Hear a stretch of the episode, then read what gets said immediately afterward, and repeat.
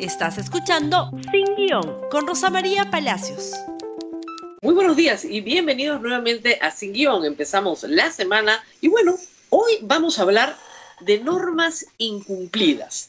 Desde el principio del estado de emergencia, ya en el lejano marzo, y casi siete meses después, el gobierno ha insistido en colocar normas de control social, normas rígidas, muchas veces draconianas, en el ánimo de obtener un buen resultado.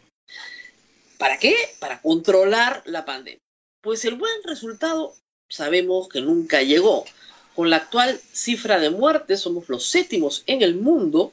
Con la actual cifra de contagios no se sabe aún, pero hay localidades como Iquitos, por ejemplo, donde se contagió el 70% de la población.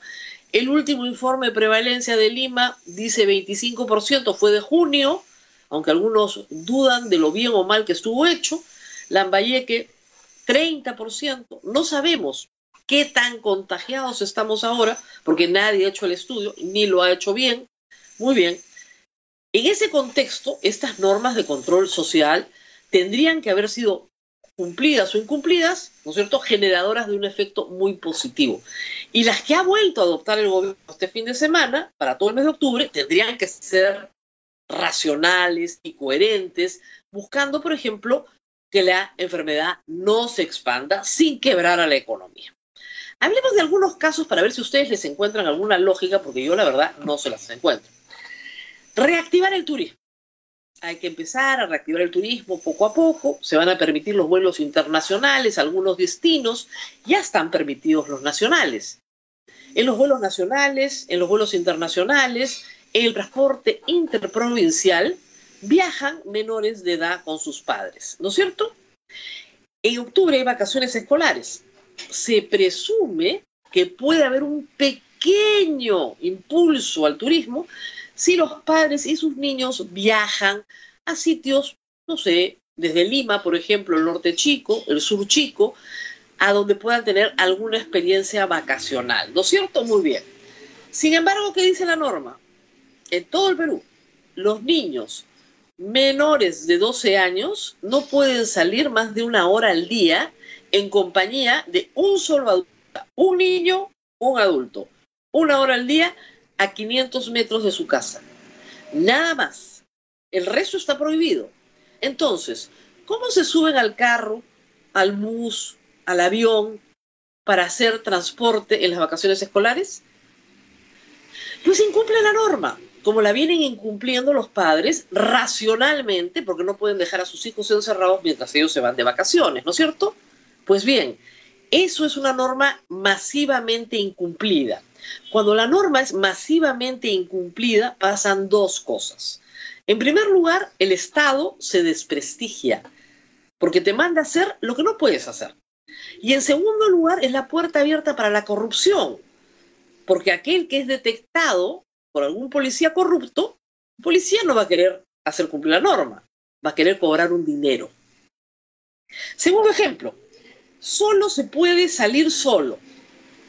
En el Perú, a diferencia de todas las demás democracias occidentales del mundo, no se puede reunir de a 5, de a 4, de a 3, de a 10, solo, solo. O sea, tú sales solo. Muy bien, solo. Eso es lo que dice la norma. Usted tiene que salir a comprar a la farmacia, al banco, solo.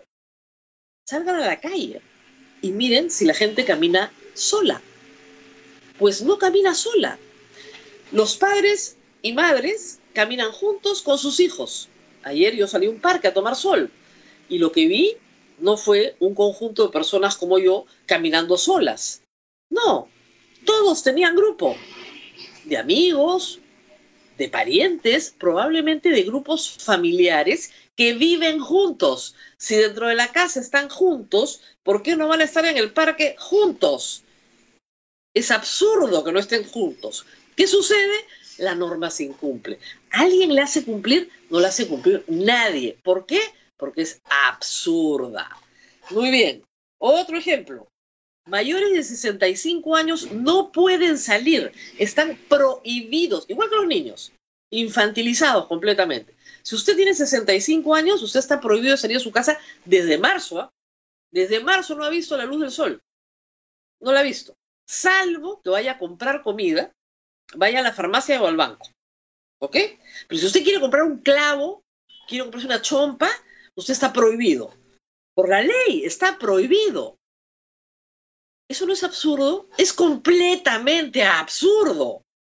Por eso es que algunas personas mayores de 65 años, claro, se quejan porque no las dejan entrar a una cafetería a tomarse un café. Pero en otros sitios se hace la vista gorda. Porque es absurdo que una persona mayor de 65 años no pueda entrar a un centro comercial a comprarse un pantalón, una chompa o un par de zapatos. Usted no puede ver a su mamá ni a su papá. Su papá y su mamá están prohibidos de verlo. Usted tiene, como yo, está en los 50, sus padres están en los 80. No los puede ver. Pero usted sí puede subirse a un bus interprovincial y viajar 12 horas. Usted sí puede subirse a un avión y estar en un espacio compartido con 150 personas. Eso sí puede, pero no puede ver, ver, mirar a su papá y a su mamá. No les digo tocar, ver. Usted está prohibido de tener una reunión social fuera de su hogar. Usted no vive con sus padres, va a ver a sus padres. Eso es una reunión social. Usted no los puede ver. ¿Les parece lógico? No es absolutamente absurdo y por eso es una norma de incumplimiento masivo. Porque la gente no va a ver a sus padres para machucarse con ellos. Y si lo hace, que asuman su responsabilidad. La gente va a ver a sus padres para ver cómo están, para ver si están bien, para ver si les falta comida, para ver si están sanos, para ver si hay que llevarlos a un médico. ¿O no? Normas absurdas, de incumplimiento absurdo. En todas partes del mundo te dicen cuánta gente debe ir en un automóvil particular, te dicen cuánta gente debe ir en un bus, te dicen cuánta gente debe ir en transporte público, cuánta gente puede salir junta a la calle, cuánta gente puedes recibir en tu casa. Hasta hace muy pocos días en Madrid las reuniones podían ser hasta de 10 personas. Ahora son de 6. En el Perú son de 0. Cero. Entonces, ¿qué pasa? Todo el mundo incumple. Y como les decía, las normas de incumplimiento masivo pueden tener un efecto, ¿no es cierto?, en las personas individuales, pero también pueden tener un efecto catastrófico en ciertas comunidades que no van a poder incumplir, sino que dejan de percibir un servicio que les corresponde. Ayer en Cuarto Poder se transmitió un reportaje sobre lo que está pasando con la educación rural. Miles de niños han abandonado la educación porque no tienen radio, no tienen televisor y tampoco tienen conectividad con Internet, no tienen WhatsApp ni ninguna manera de conectarse con su profesor. Escuelas rurales de menos de 20 alumnos. Escuelas rurales en comunidades que no tienen más de 200 personas, donde es imposible que la enfermedad siga circulando porque o ya circuló o no entró nunca comunidades amazónicas donde los niños juegan en la puerta de la escuela cerrada. Los 20 niños que deberían estar en la escuela. ¿No hay algo que hacer ahí? ¿No hay algo de filigrana que hacer? La educación rural no debería parar, no tiene sentido, lo decimos hace meses. Pero nada, ahí seguimos. Y los niños sin escuela. Abran la educación rural. ¿Qué peligro hay? Beneficio y perjuicio. Se hace un balance. Y eso es exactamente lo que dice la norma.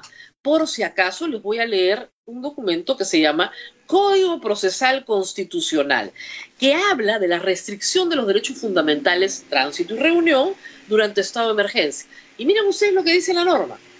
Artículo 23. Los procesos constitucionales, estamos hablando de las corpus, amparo, etcétera, no se suspenden durante la vigencia los regímenes de excepción cuando se interponen en relación con derechos suspendidos, tránsito, reunión, el órgano jurisdiccional competente examinará la razonabilidad y proporcionalidad del acto restrictivo. Razonabilidad y proporcionalidad. Usted plantea un amparo, el juez tiene que examinar y puede llegar hasta el Tribunal Constitucional. Atendiendo a los siguientes criterios, y les voy a leer el criterio 3. ¿Qué dice? si tratándose de derechos suspendidos, el acto restrictivo del derecho resulta manifiestamente innecesario o injustificado atendiendo a la conducta del agraviado o a la situación de hecho evaluada sumariamente por el juez. Es decir, si a mí me suspenden un derecho o me lo restringen, me lo tienen que restringir de manera necesaria y proporcional para el fin. Si es manifiestamente innecesario o injustificado, no me pueden suspender el derecho de reunión ni el derecho de tránsito. Hasta ahora no se están presentando amparos. Sé de uno, sé de uno que se está presentando para conseguir una cautelar para que los mayores de 65 años puedan salir libremente a tomarse su café. Ojalá que no fuera necesario, ojalá que en el Ejecutivo entendieran, como no han entendido nunca, que hay un problema ya de salud mental.